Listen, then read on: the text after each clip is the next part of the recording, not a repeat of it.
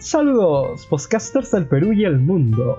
Soy Edison Alarcón y esto es Píldoras de Crecimiento Empresarial. Que lo disfruten. Bienvenidos podcasters, el día de hoy vamos a analizar una pregunta muy frecuente, muy recurrida y que suele pasarnos a todos, sobre todo si estamos jóvenes y recién nos estamos reinsertando al mundo laboral. ¿Cómo incrementar mis finanzas personales y no morir en el intento?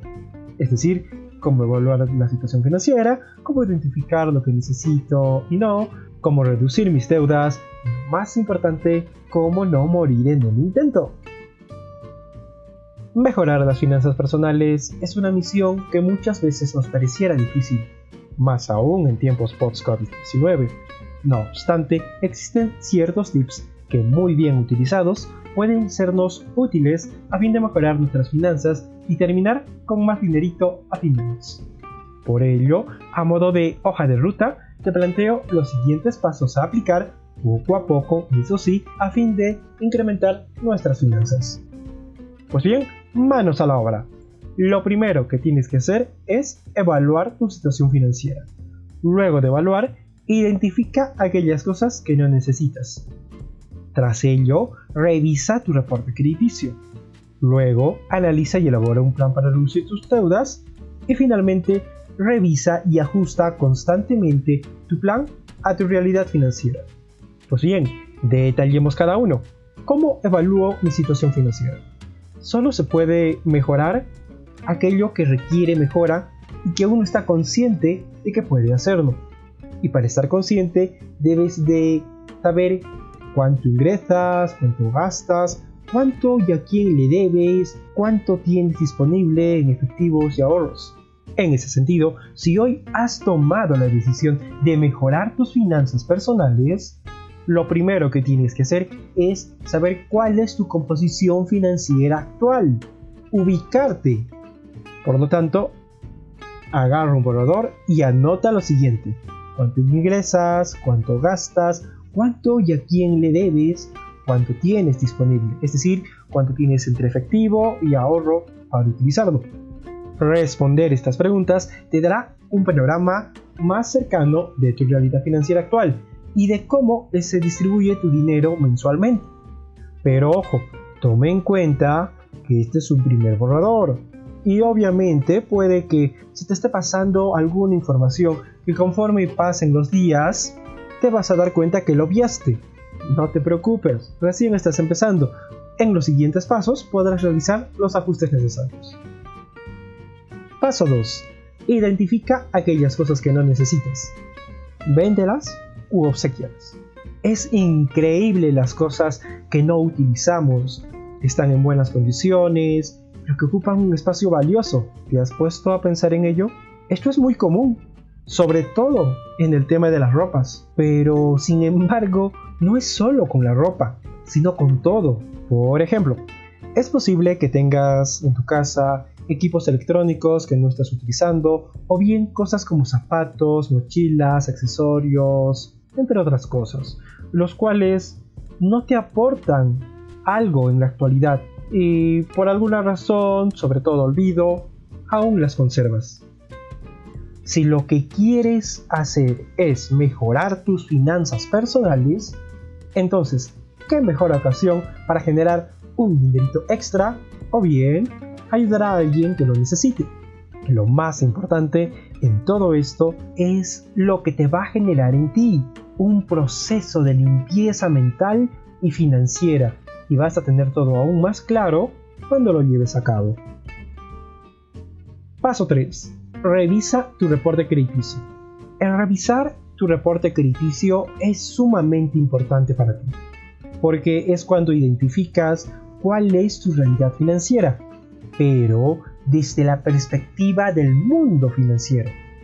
En otras palabras, es el mejor momento en el que tú ves cómo es que usualmente aquellas entidades que prestan dinero a personas como tú te pueden visualizar. Y por tanto, puede que tú te consideres una persona tal vez responsable y muy cumplida con tus obligaciones, pero si tu calificación crediticia dice lo contrario, aunque sea por un sol, para el mundo financiero, tú palabra vale poco. Porque ellos prefieren creer en el reporte. Es por esta razón que tienes que saber cuál es el estatus de tu reporte crediticio, de manera que puedas identificar cuáles son esas áreas en las que tienes que poner mayor énfasis. O bien, puede que exista algún error, que aparezca que debas algo y no es así, y también es el mejor momento obviamente para enmendarlo. Pero Edison, ¿cómo puedo hacer eso? Te estarás preguntando. Pues bien, puedes hacerlo de dos maneras distintas. La primera es recurriendo a la página web de la SBS en su apartado Reporte de Deudas y con la información que consta en tu DNI obtendrás los resultados que estás buscando. La segunda opción es, por ejemplo, si tienes cerca de tu casa alguna oficina financiera, sobre todo si es microfinanciera, puedes obtener de allí gratuitamente tu reporte financiero. Pero eso sí, no te olvides el DNI. Paso 4. Analiza y elabora un plan para reducir tus deudas.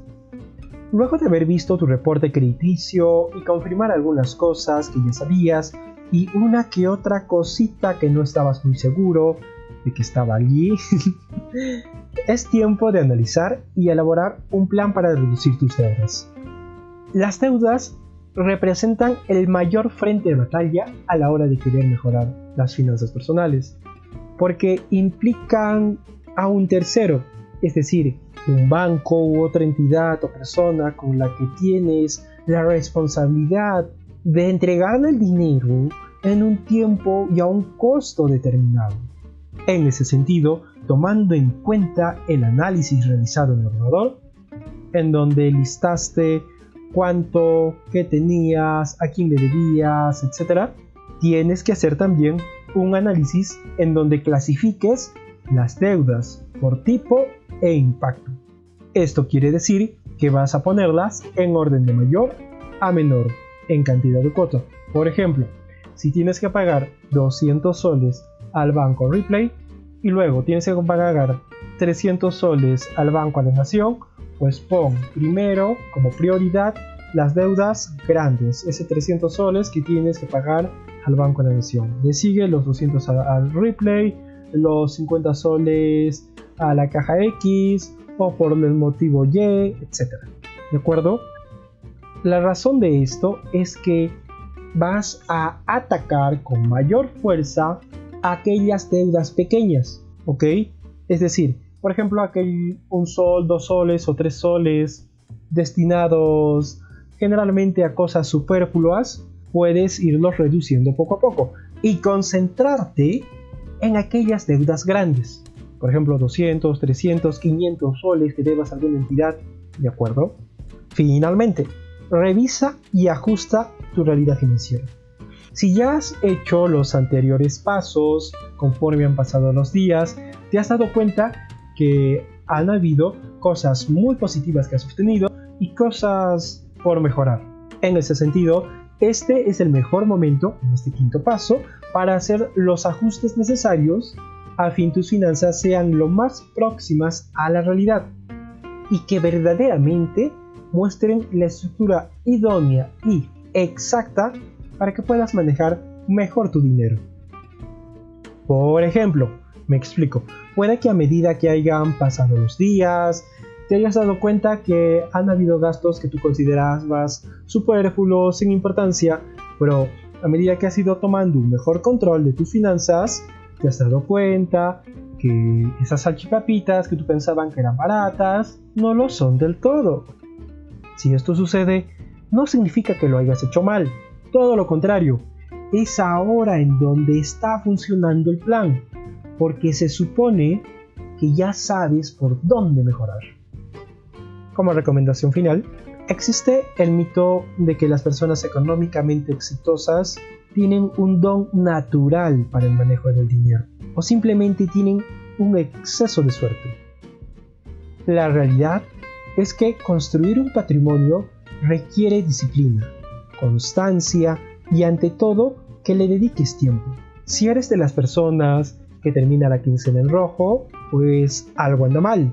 Y de seguro se trata de lo comúnmente conocido como gastos de hormiga. esos despilfarros pequeños e innecesarios en los que caes, como pagar intereses de un tarjeta de crédito o tirar la despensa que se echó a perder, etc. El ayudarte con un presupuesto personal va a permitir que tengas un mejor control y va a mejorar tus finanzas a largo plazo. Muy bien chicos y chicas, eso sería todo y hasta la próxima. Para mayor información les recomiendo la página de entrepreneur.com. Un agradecimiento especial a AUC360 por esta oportunidad. Hasta la próxima. Bye.